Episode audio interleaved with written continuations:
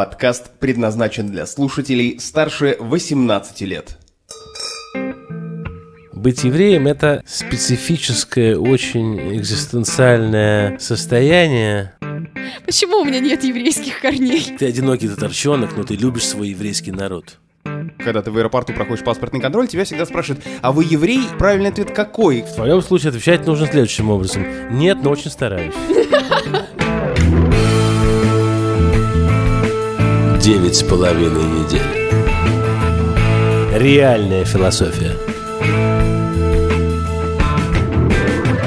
Всем привет, это снова подкаст «Девять с половиной недель». Мы собираемся здесь э, втроем. Я, Александр Садиков, Алина Сайдашева и философ, колумнист портала СНОП Аркадий Недель. Мы собираемся, чтобы обсудить какие-то важные вопросы современности, то, что волнует э, социальные сети, от чего разворачиваются срачи в комментах в Фейсбуке, но пытаемся взглянуть на это не с позиции обывателя, а с позиции философа и мыслителя и понять в том числе, что думали об этом э, люди прошлого, прошлого и насколько действительно уникальны проблемы э, и явления, которые мы обсуждаем здесь. Может быть, где-то когда-то что-то уже было. И сегодня мы решили взять тему евреев и еврейства. Да, потому что евреи это сейчас не сколько национальность, сколько состояние души. Тему предложил Аркадий, потому что Аркадий еврей. И я не знаю, может быть, как-то так я притягиваю евреев, но у меня ощущение, что сейчас есть какая-то мода на еврейство. Половина моей ленты в Фейсбуке оказались евреями. Не ни с чего не предвещало, но как-то люди внезапно все находят у себя еврейские корни, как-то все рассказывают про каких-то еврейских бабушек, дедушек, и ты читаешь свою ленту и думаешь, боже мой, что я здесь делаю? Такой грустный, одинокий татарчонок Алина Сайдашева. Почему у меня нет еврейских корней? Ты одинокий татарчонок, но ты любишь свой еврейский народ. И все это у нас происходит под аккомпанемент хорошего вина. Сегодня у нас э, на столе темпранильо из э, Испании, Би-Байк. Но о том, какое это вино и, собственно, до чего мы договорились э, к второму, третьему или какому-то там бокалу, вы узнаете из нашего инстаграма радио 801. Между прочим, органик вайн, смотри. Ну, а сейчас непосредственно к теме. Что Гута Израилевна? Умерла. Еще до войны. До войны, а я собралась к ней Так пойти. уже не спешите. Девять с половиной недель. Аркадий, откуда сейчас мода на еврейство? Почему все внезапно находят корни еврейские у себя? Ну, вообще говоря, конечно, это хорошая мода. Было бы хуже, если была бы мода на скрывание, стирание всех своих каких-либо еврейских черт, родственников. Я думаю, какая-то даже логика, социальная логика в этом есть, потому что в Советском Союзе быть евреем было, ну, не то чтобы неприлично, но как-то никто это не афишировал. Понятно, что существовали ограничения. Существовала так называемая пятая графа в паспорте. Был э, государственный антисемитизм, латентный, но, но он был. Была квота в некоторых э, университетах, в МГУ на философском факультете, это я могу вам сказать совершенно точно, потому что я с этим столкнулся. В середине и конце 80-х, то есть еще во время перестройки, было негласное правило евреев не принимать. История из моего личного опыта, когда я подавал документы первый раз на философский факультет МГУ, то мне одна сердобольная девушка сказала, что вы как что-то с этим сделаете, сотрите, либо измените, либо поменяйте вашу национальность, записанную в паспорте, потому что вы просто не поступите. Так что, на самом деле, конечно, в Советском Союзе был, при всем том, что огромное количество евреев там занимало ряд серьезных постов, было огромное количество а, людей искусства, которые были евреями, да, были, были люди науки, преподаватели, все это было, но была вот такой вот социальный,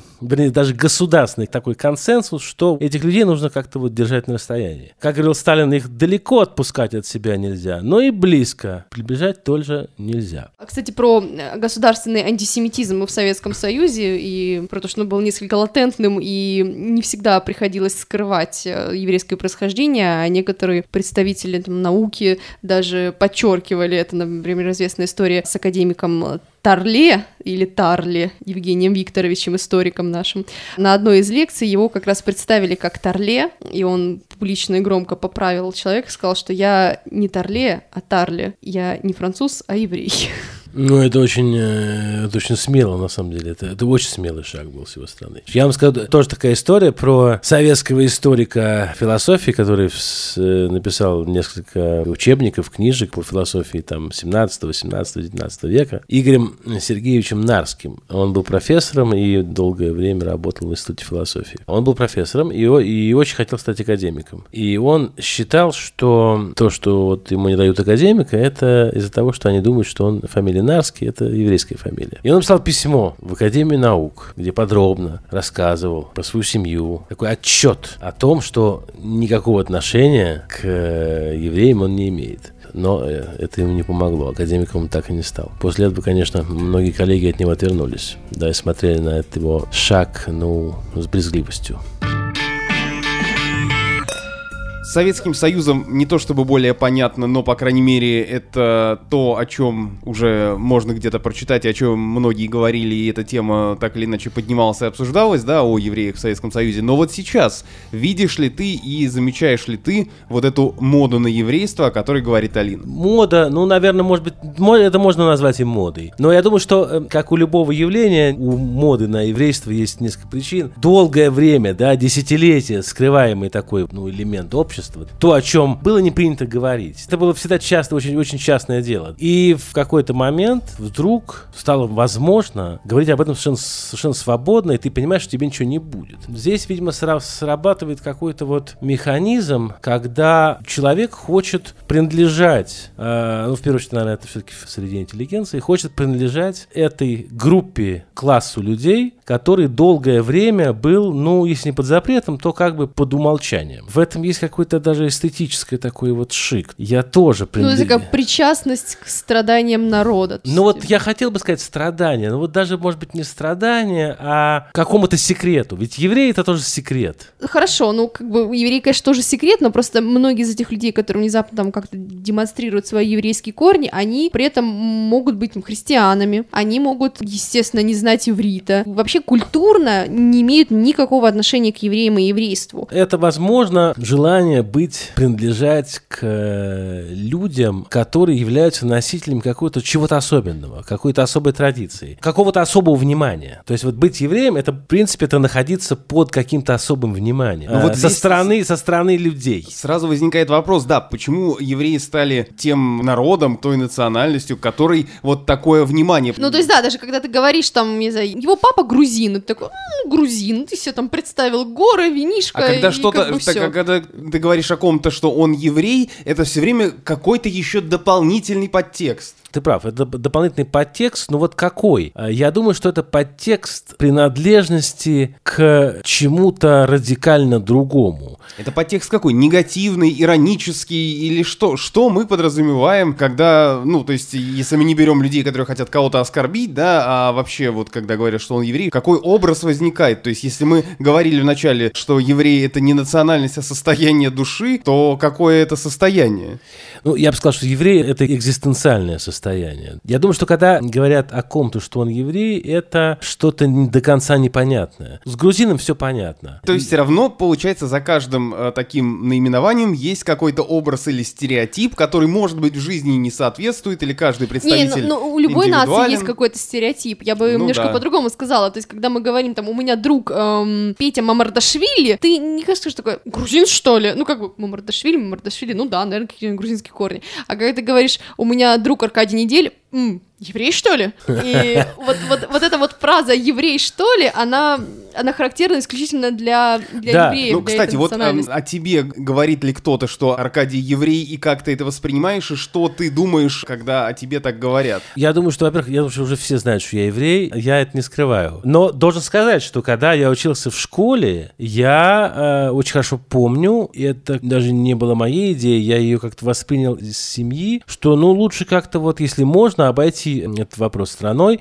и даже если вот тебе впрямую в советских школах, вот, еврей, ты еврей, ты кто? То я помню, что я, нет, я отвечал как-то очень уклончиво. Ты отвечал вопросом на вопрос? Нет, я отвечал либо, что я точно не знаю, либо, что я а, с юга, либо почему-то я, мне нравилось, я, я отвечал, что я осетин. Я считал, что быть осетином проще, потому что вообще слово непонятное, а откуда ты, это тоже то не совсем ясно, да, осетин. Ну, Э, что такое быть евреем сейчас? Ну, Ты, см- смотря ты же не смотри. исповедуешь, и, и не исповедуешь иудаизм. Нет, ну я, я, я не исповедую иудаизм э, в том смысле, в котором это делают очень многие там вот мои знакомые, которые живут в Израиле. Я посещаю синагогу, но таким же точно образом я, я, я хожу в, в буддийский монастырь или, или в церковь. Мне там просто интересно. Но факт того, что ты исповедуешь или нет иудаизм, обрезан ты или нет, если говорить о мужчине, соблюдаешь ли ты э, субботу и кашрут, это делишь ли ты всю еду на, на кошерную и некошерную, я думаю, что это не это все какие-то внешние атрибуты. Для кого-то важные. Но я просто хочу сказать, что это не, это не показатель того экзистенциального состояния, о котором мы говорим. А Э, что тогда ка- показатель? Э, Самоощущение. Твое самоощущение и твое отношение к миру. Ну, если так очень в общем, то еврейское отношение к миру, наверное, в нем есть большая степень универсализма, универсальности. Я отношусь к миру как к какому-то вот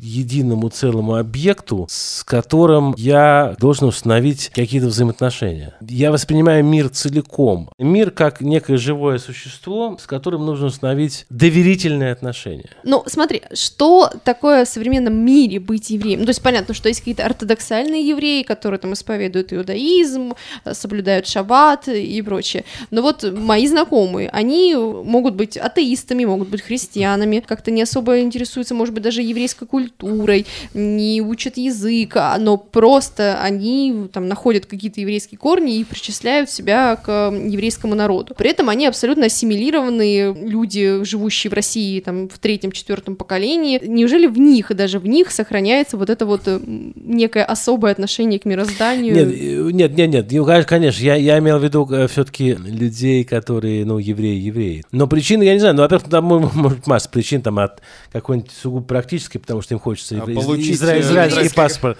Да, потому что, ну, типа, нехай, нехай будет, хорошая вещь. До каких... До возможности спокойно шутить шутки про евреев, и До никто не возможности- заподозрит тебя в антисемитизме. Да, до возможности шутить э, и рассказывать анекдоты про евреев, из которых, кстати, процентов 80 антисемитских. Ну, таких есть, они, в общем, добрые. Они, может быть, даже антисемитские, но очень добрые. Но вы- если мы тут вспомнили про израильский паспорт, м, вот у меня вопрос все время, допустим, я был в Израиле, да, и на границе, э, когда ты в аэропорту проходишь паспортный контроль, тебя всегда спрашивают, а вы еврей? И вот я думаю, а правильный ответ какой? В твоем случае отвечать нужно следующим образом. Нет, но очень стараюсь.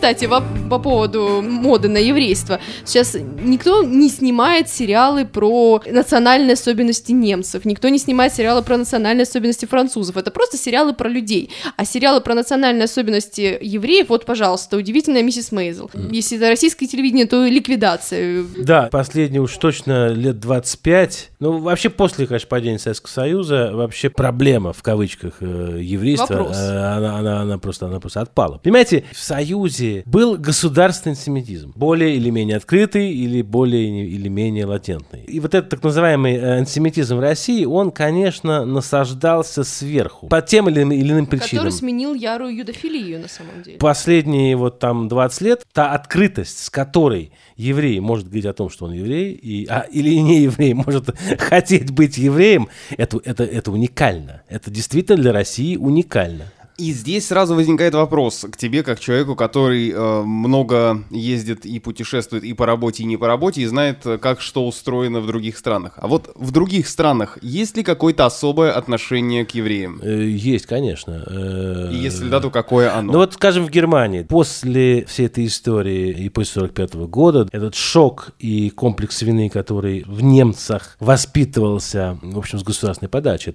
специальный термин, шульт-комплекс, да, по- по-немецки, это вот комплекс вины. С этим много поколений немцев после, уже после войны с этим э, жило и, в общем, где-то живет до сих пор. И вот сейчас только-только немножко начинает отпускать. Но вот, например, еще лет 15 назад в Германии из, из евреев сделали культ. Одна моя знакомая, еврейская девочка тоже, которая уехала в, начале 90-х в Германию из э, Питера и поступила учиться в какой-то там э, пятый или шестой класс немецкой школы. Значит, когда она вот вошла в первый день в свой новый класс, то учительница торжественно сказала, что э, ребята, нам очень повезло, потому что вот в нашем классе появилась девочка-еврейка. Но это было еще лет 15 назад. Ну, можно ли считать это неким перекосом, что... ну, Конечно. понятно, вот, что было в нацистской Германии, а сейчас сейчас наоборот, Конечно, мы и- очень стали всех принимать есть, и если бы любить к ним и подчеркивать это. девочка-татарка Алина Сайдашева, они бы как-то Нет, она, не акцентировали она, на этом она, внимание. она бы, она бы не сказала, что, ну, сказали бы, ну, вот, это девочка Алина. Короче говоря, у Алины Сайдашевой никаких шансов стать культовой фигурой в этом классе, в этой школе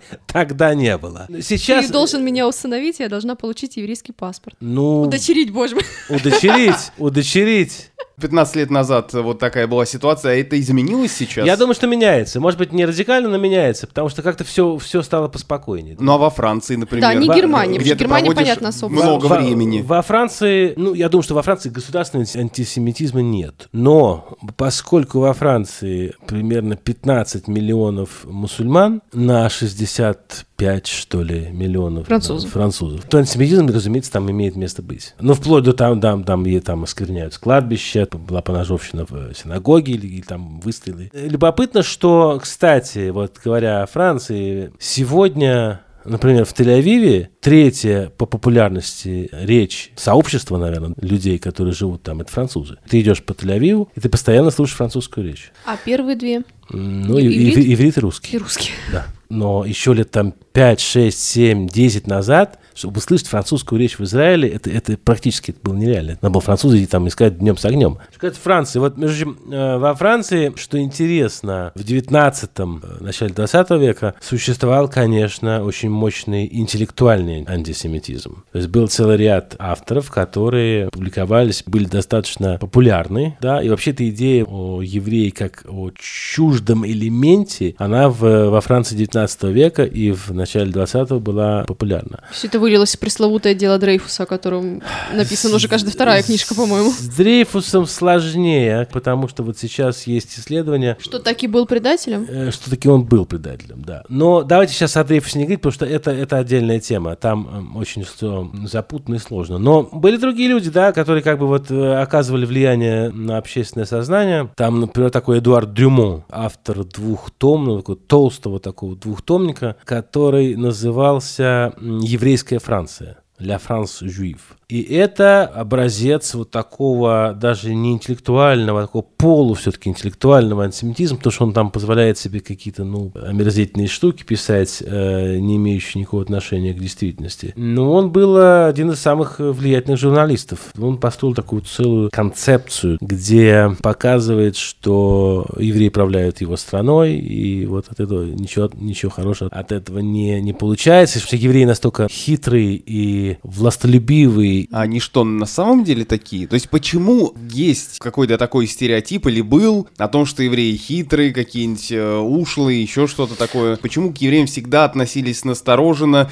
и всегда как-то выделяли их? Ну, хороший вопрос. Но на самом деле, конечно, это надо идти тогда уже в историю Средневековья. Потому что евреи не ассимилировались Потому что, никогда. да, вот это, вот это совершенно верно. Потому что евреи очень неохотно ассимилировались с неевреями. И чтобы еврейка вышла замуж за нееврея, или наоборот, еврей женился на, на нееврейке, это все-таки были очень редкие случаи. Другая причина, что евреи не могли занимать э, государственные посты, ну, как правило. Точно так же не могли быть крестьянами, да, не могли пахать. Да, 90% вот э, средневековой Европы это было крестьяне. То есть они уже были как-то вне, вне вот этого социума, да. Ну и так далее. Были целый ряд запретов, который м, ставил э, евреев, ну, в определенном смысле вне общества, да. То есть они как бы жили в обществе, но, но одновременно и вне его. Ну вот, скажем, там, христиане не могли, в той Италии, не могли заниматься ростовщичеством. То есть понятно, что этой профессией занимались евреи. Разумеется, когда... То есть они ею занимались просто потому, что не было выбора, и мало чем им Многие, можно было да, заниматься. да. Или- Нет, и благодаря многие- этому потом сложился стереотип, что евреи, они такие жадные, вот они такие ростовщики. То есть это у, у- у евреев на самом деле есть такая какая-то бизнес-жилка или просто так сложилось? Я думаю, что когда там сотни лет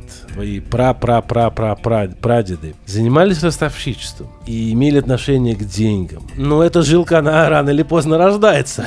Да, то есть, если твой пра-пра-пра-пра-пра-прадед занимался Эволюция. ростовщичеством, да, то ты, Саша, захочешь ты этого или нет, ты эту жилку унаследуешь. И ты сможешь тоже э, как-то вот... Но, к сожалению, этого не произошло. В Оклахоме, где я росла, нам даже дружить с евреями запрещали. А Правда? как же, вы же ростовщики. Ну не только, мы вообще все контролируем. Девять с половиной недель. Реальная философия.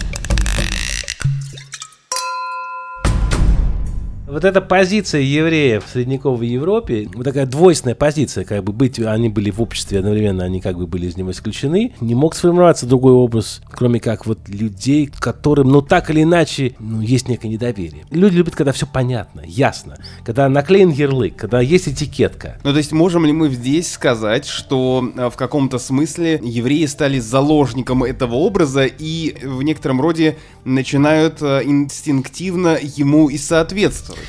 Ну, можно в какой-то степени так сказать, да, можно. Но э, инстинктивно соответствовать, наверное, так все-таки было раньше. Сейчас я не думаю, что нет. Потому что, конечно, все-таки, когда все это закончилось, и, и вот уже там в Европе 19 века, ну, как-то уже все-таки к евреям вот такого отношения не было, да, потому что 19 век это вообще век евреев, потому что, в общем, как 20 почти, да, потому что кто придумал и сделал, да, три главных революции, ну, в первую очередь, задуманных, задуманных и инициированных в 19 веке. Да, это Маркс, еврей, это Фрейд, еврей, другая революция, и это Эйнштейн, э, революция физики. Да. И... Ну, а революция в умах людей 21 века а, будет произведена благодаря подкастам Аркадия Неделя. Ну, мы будем, мы будем на это надеяться. Тем не менее, сейчас есть некий антисемитизм даже в таких, ну, толерантных, продвинутых современных обществах, и он проявляется на таком абсолютно бытовом уровне. Мы с Сашей как-то были в Грузии несколько лет назад, и там останавливались в горах, в гостевом доме. И, собственно, гостевой дом это, ну, не отель, где выхолощенная прислуга, которая стерпит любые капризы постояльцев. Это небольшой домик, в котором все хозяйство ведет одна семья. И вот отец, глава семьи, он же там хозяин, его жена а, готовит всем обед и прочее. И у них останавливались а, как-то туристы, ортодоксальные евреи. Мгм. И вот эта вот хозяйка, она сказала, что она просто с ними замучилась, потому что, во-первых, а, им мало что можно приготовить, им мало что можно есть. Плюс они все едят из своей посуды, они возят все с собой, она не Ну может даже ну, предложить им помыть сама, еще там что-то. Она готовит вроде бы завтрак, который включен у них в стоимость номера, и они там едят, не едят, отказываются. Им нужно вот какие-то особые требования к комнате и так далее. И она ничего не имеет против евреев. Она абсолютно такой толерантный человек мира, у которой гостят разные народы, национальности. Но напряжнее всего ей было с ортодоксальными евреями. Ну, я это могу- что, антисемитизм? или- Нет, нет, ну я даже ее могу понять, ну действительно это сложно, потому что когда человек придерживается всех вот этих вот норм, ему нужно все, все особенное. Я понимаю, что это может, конечно, напрягать. А нет ли вот в этих а, ортодоксальных устоях иудаизма некого пережитка, потому что, ну, религии так или иначе все равно немного меняются, они становятся более толерантными и... И какой-нибудь папа римский немножко начинает проще разрешать относятся. социальные сети или что-нибудь такое, и Ну вот да, что-то да, суперсовременное. Ты, наверное, хочешь спросить, не пора ли, нужно Иудаизму ли? несколько повернулся лицом к обществу А современному. есть, есть развитию технологий и уже всего. все это есть. Э, Есть реформированный иудаизм, но у, не- у него большие напряги с э, ортодоксальным иудаизмом. Все это есть. В Израиле есть огромное количество людей, э, людей А придерживающих. зачем тогда вот так держаться за эти традиции? То есть, А, ну, это, это же личный выбор. За них держится, ну, ну, ну, далеко, ну, сколько? Я думаю, что на самом деле меньше, меньше, меньше процент, меньшее количество евреев по всему миру. То есть, ну, ну, они выбрали такой путь. Насколько остро, на твой взгляд, сейчас вообще стоит проблема с антисемитизмом? Или в волне феминизма, толерантности и прочего всего про евреев и антисемитизм все уже давно забыли? Нет, поэтому не могут забыть. В России, я думаю, что это, с, этим, с этим все в порядке. Вот на сегодняшний день, я думаю, что в России самая завидная ситуация. Потому что вот такого, на самом деле, действительно, юда... Юдофилии. юдофилии, э, не было не просто давно, ее не было никогда. В чем она проявляется? То есть это какая-то особая поддержка или да что? никакой не поддержка, просто... Просто не э, мешают. Просто, да, впервые в российской истории еврей может совершенно свободно быть самим собой. Ему не надо мимикрировать, эм, придумывать... Рабиновичу не надо брать фамилию Иванова. Но ирония над евреями, такое количество шуток про евреев, анекдотов про евреев. Ирония — это же другая сторона любви. Но это есть еще где-то в какой-то другой культуре, Я не другой знаю. стране? Я, не сегодня я не знаю. Нет, такого, безусловно, нет во Франции, э, в той же Германии, потому что любовь к евреям, в кавычках, да, в Германии последние вот там, не знаю, несколько десятков лет на стаж. Это любовь с серьезной миной. Это любовь серьезной мины, и это любовь э, по расчету, это любовь наслаждалась в государственном порядке, это правильно. Проект. В Италии, ну, итальянцам вообще плевать на все. Еврей ты или эскимос. У них там или- тепло и солнечно. Да. Моя близкая подруга замужем за человеком с еврейской фамилией, правда, он не признает себя евреем и каждый раз скрещивается. Я не еврей, я не еврей. Они как-то отдыхали в Греции с мужем, вернулись, и он рассказывает, так хорошо в Греции. А еда, музыка классная, вот Сертаки, например, и напевает. та та та та та та та та та И мы такие, нет, милый, это не Сертаки. Мои родители самые настоящие евреи. Серьезно? То есть и ты тоже, да? Ну да, а что? Да ничего, ты просто не говорила об этом. Милый, меня зовут Сара Адельман. Девять с половиной недель.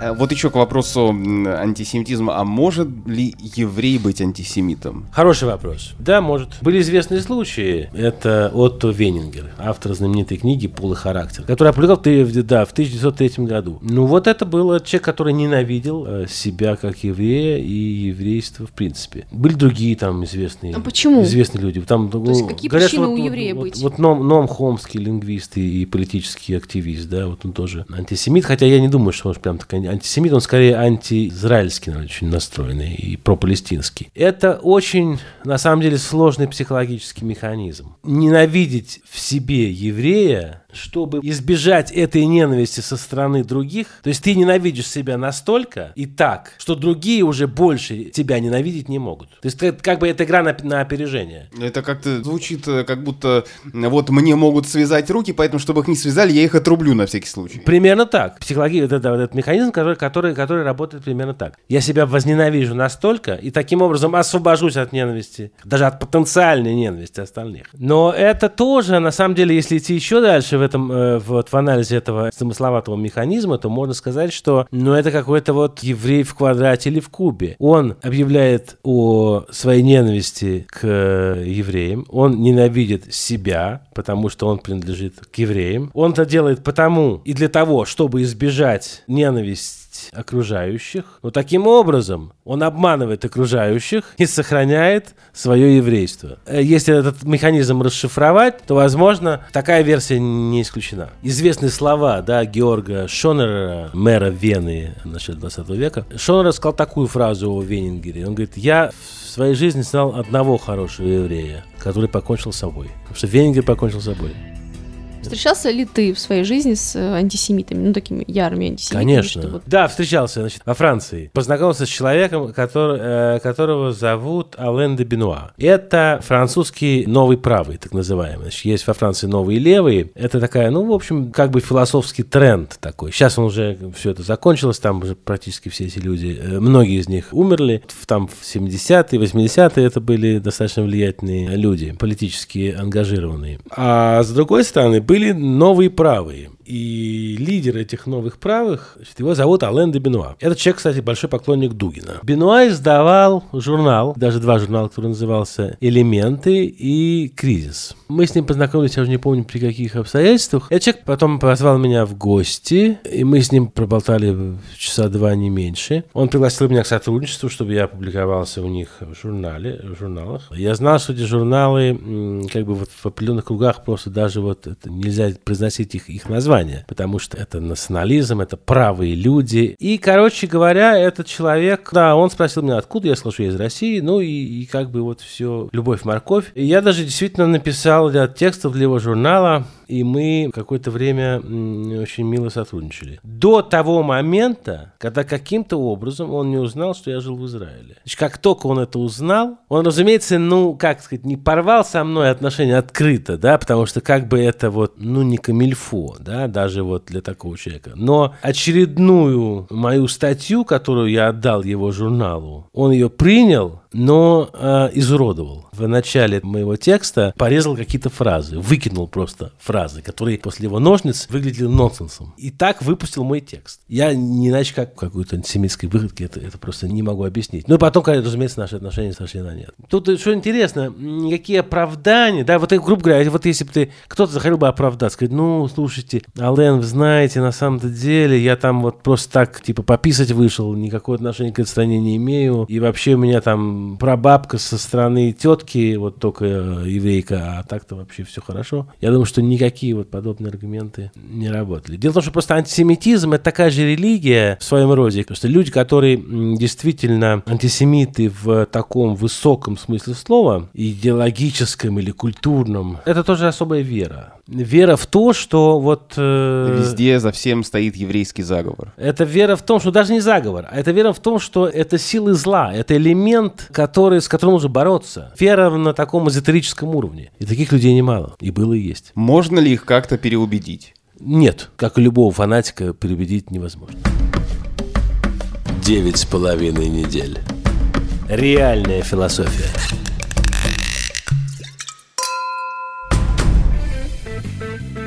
Ну и закругляя в каком-то смысле композицию, я вновь возвращаю нас к вопросу, э, который мы поставили в начале нашего подкаста «Девять с половиной недель». Перебрасываю, пасую этот вопрос э, Аркадию Неделю. Еврей — это национальность или это состояние души? Ну, я бы сказал вообще, что это все. Но в первую очередь, конечно, это состояние души, состояние ума и состояние сердца. Быть евреем — это такое специфическое, очень экзистенциальное состояние и, соответственно, соотношение с миром, да, которое ты на самом-то деле унаследуешь из семьи, там, от, от, от близких, родственников и так далее. В принципе, по большому счету, да, какая разница, еврей ты или не еврей. И, и, и миру, по большому счету, плевать. Ведь гораздо важнее, казалось бы, да, твои личные качества, таланты, твои способности, ты порядочный человек или нет, ну, какие-то такие вещи, да, тем более, мне кажется, гораздо даже для твоих окружающих, да, для твоих близких, для них это важно. Что ты за человек и, и, какие поступки ты совершаешь, да, потому что, собственно, тебя судят э, по ним. Но состояние еврей, оно действительно имеет место. И хочешь ты этого или нет, но ты с этим живешь, да, это некая такая вот экзистенциальная сфера, в которую ты помещен, ну, самим фактом своего рождения. С этим тебе приходится жить, потому что еврей — это априори нечто особенное. Даже если он ничего плохого или хорошего не делает, даже если это такой человек без свойств. Но, тем не менее, сам факт того, что люди знают о том, что он еврей, и он об этом тоже знает, помещает его в некую вот такую особенную сферу с определенным секретом, с какой-то вот травмой, если хотите, не родовой, а исторической. Я-то как раз не хочу вот развивать эту точку зрения, что евреи это обязательно некая вот такая вот историческая травма. Было бы интересно понять, если абстрагироваться от этих социальных позиционирований евреев в том или ином обществе, взять это все в скобки, и будет ли еврей без этого всего ощущать себя каким-то каким-то особенным я не уверен в этом. Я думаю, что вот это все, это, конечно, результат взаимодействия с социумом. В общем, мне кажется, что каждый выпуск мы приходим э, к одному и тому же выводу, что каждый человек уникален, будьте самими собой, и любовь победит все. В общем, э, откуда у тебя такие часы, это мне дедушка перед смертью продал. Говорили мы сегодня о евреях и еврействе под аккомпанемент испанского, совершенно, конечно, не кошерного, но органического вина из сорта Темпранили, Бибайк, о нем вы прочитаете в нашем инстаграме радио 801. С вами были Алина Сайдашева и Александр Садиков и наш эксперт, философ, колумнист портала СНОП Аркадий Недель. Спасибо. Спасибо вам. Пока.